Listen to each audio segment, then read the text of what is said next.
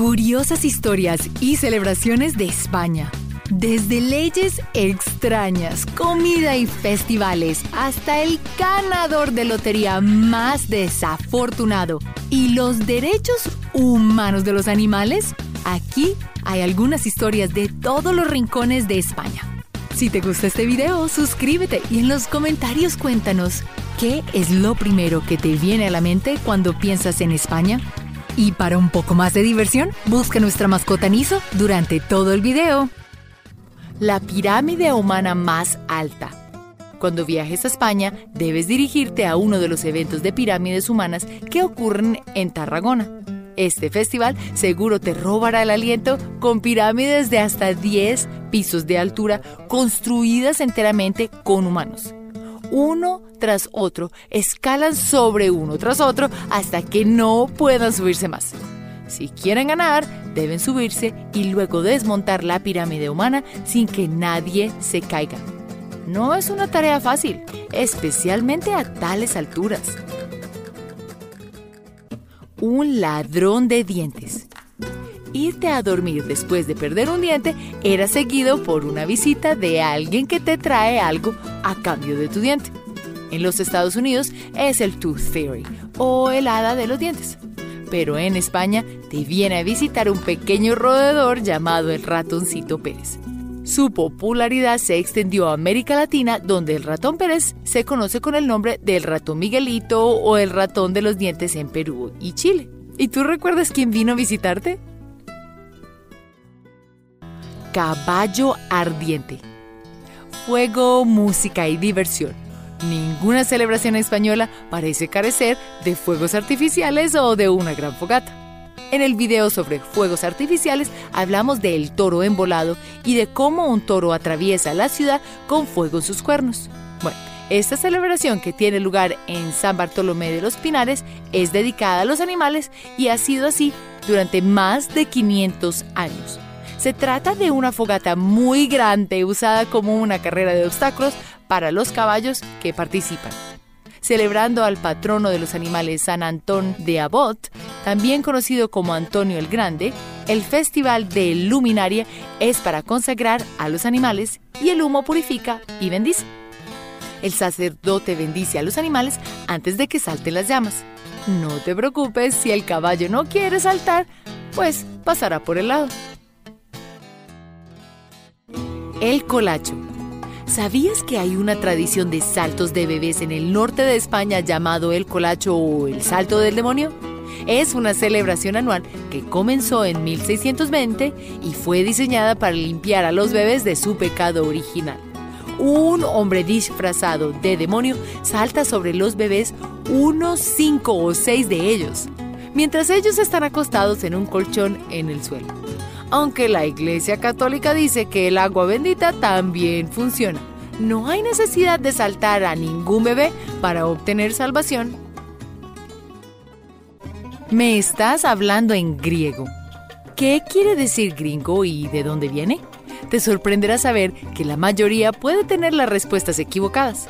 No vino de México y los uniformes militares verdes de los Estados Unidos, como en gringo y por lo tanto describir a los estadounidenses. En realidad viene de España. Esto es lo que sucedió. En los 1700 se usaba para describir a los extranjeros que eran muy difíciles de entender, como con acento, pero peor, como si hablaran griego. Este finalmente evolucionó a gringo. Copito de nieve. ¿Alguna vez has visto un animal albino? Es posible que hayas visto las ratas de laboratorio o tal vez un conejo, pero el único caso conocido de albinismo en gorilas de zona baja en el mundo residía en el zoológico de Barcelona. Capturado de una selva en Guinea Ecuatorial en 1966, Copito de Nieve fue llevado al zoológico para mantenerlo a salvo y estudiar su genética. Estudios recientes demuestran que Copito de Nieve fue el producto de endogamia no se sabe de los gorilas de zonas bajas que se reproduzcan entre familiares, pero la destrucción de su hábitat y la reducción de parejas potenciales está causando que nuevas mutaciones genéticas salgan a la luz en muchas especies alrededor del mundo. copito de nieve, terminó sus días siendo mimado y debido al cáncer de piel estaba lo más posiblemente protegido del sol. Ninguno de sus descendientes es albino y tuvo 22 hijos para demostrarlo. El único desafortunado. Hay momentos en el trabajo o con amigos donde compras la lotería juntos. Pero, ¿qué pasaría si decidieras ese día no participar en la compra? Y ese fue el día en el que podrías haber ganado. Esto realmente sucedió en la pequeña ciudad de Sodeto, cerca de Barcelona, España, en el 2012.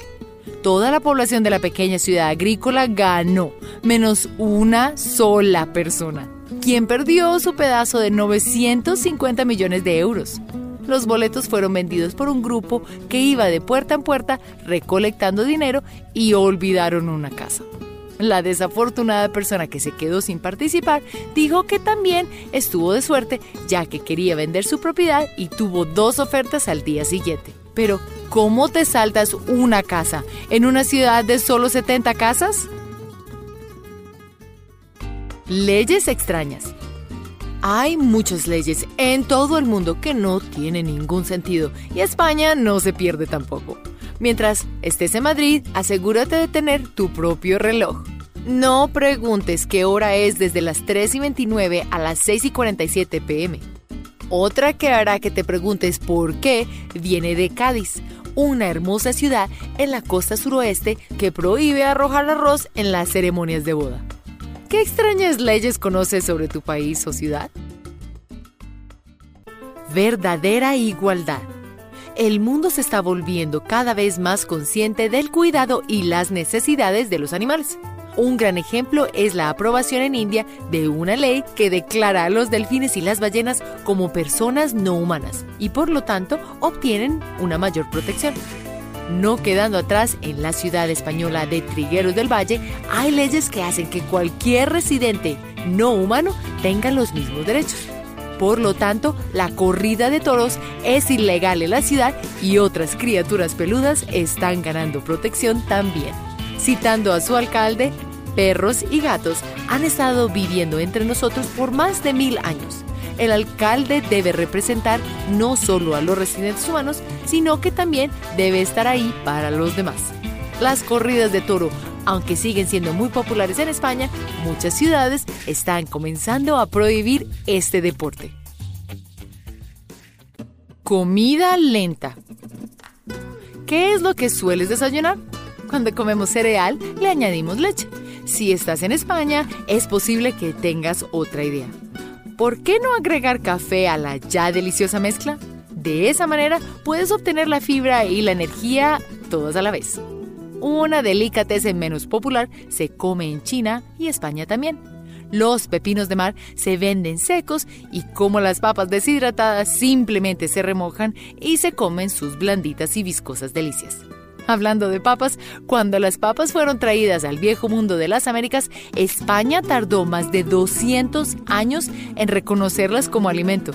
Ahora no hay suficientes papas en el mundo para abastecer la demanda.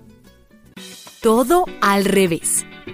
Espero que esto nunca te haya pasado, pero ¿alguna vez has tratado de manipular a algo y termina pasando lo totalmente opuesto? Bueno, esto es lo que sucedió en España durante la dictadura fascista de Francisco Franco. En el año 1975, justo antes del fallecimiento del dictador, este reinstituyó la monarquía y eligió a Juan Carlos I como su sucesor y rey de España. El rey Juan Carlos I terminó desmantelando el régimen franquista e institucionalizando la democracia. En el 2008, el rey de España se convirtió en el gobernante más popular. ¿Qué harías si fueras rey o reina? Ha habido muchas recesiones en la economía de todo el mundo y en muchos hogares de Estados Unidos que desde el 2008 tuvo altos índices de incumplimiento de hipotecas. Los bancos tuvieron que vender los bienes raíces por menos para recuperar parte del dinero de la pérdida. En Estados Unidos, por ejemplo, si te declaras en bancarrota, puedes perder tu automóvil, tu casa, etc. Pero se te perdona la deuda e incluso puedes ser elegible para recibir ayuda del gobierno. España tiene una idea muy diferente sobre la deuda hipotecaria. si entras en una mora hipotecaria en tu propiedad, debes trabajar para pagarle el préstamo al banco. Según el gobierno, no quieren que sus bancos y ciudadanos experimenten el caos que vivió Estados Unidos, así que sin excepciones, sin apelación, ni preguntes. Doña Libertad. Puede parecernos gracioso pensar que las cosas no vivientes podrían estar legalmente casadas, pero supongo que cualquiera puede casarse en Nevada. Y aparentemente, bajo la ley de Nevada, la Estatua de la Libertad lo hizo. Ella está legalmente casada con el monumento a Cristóbal Colón en Barcelona. Aunque la pareja no se conoce oficialmente, la relación no es nueva. Han estado casados desde 1992 hubo una ceremonia de boda, un anillo e incluso un vestido para la novia durante el día de San Valentín, para ser exactos. ¿Y por qué el año? Para celebrar el aniversario de los 500 años de la llegada de Cristóbal Colón a las Américas. Recuerda hacer clic en el icono de la campana luego de que te suscribas para poder recibir notificaciones instantáneas en todos nuestros videos nuevos. España descubierta ¿Qué otros temas o países te gustaría explorar? Déjame saber en los comentarios y gracias por vernos.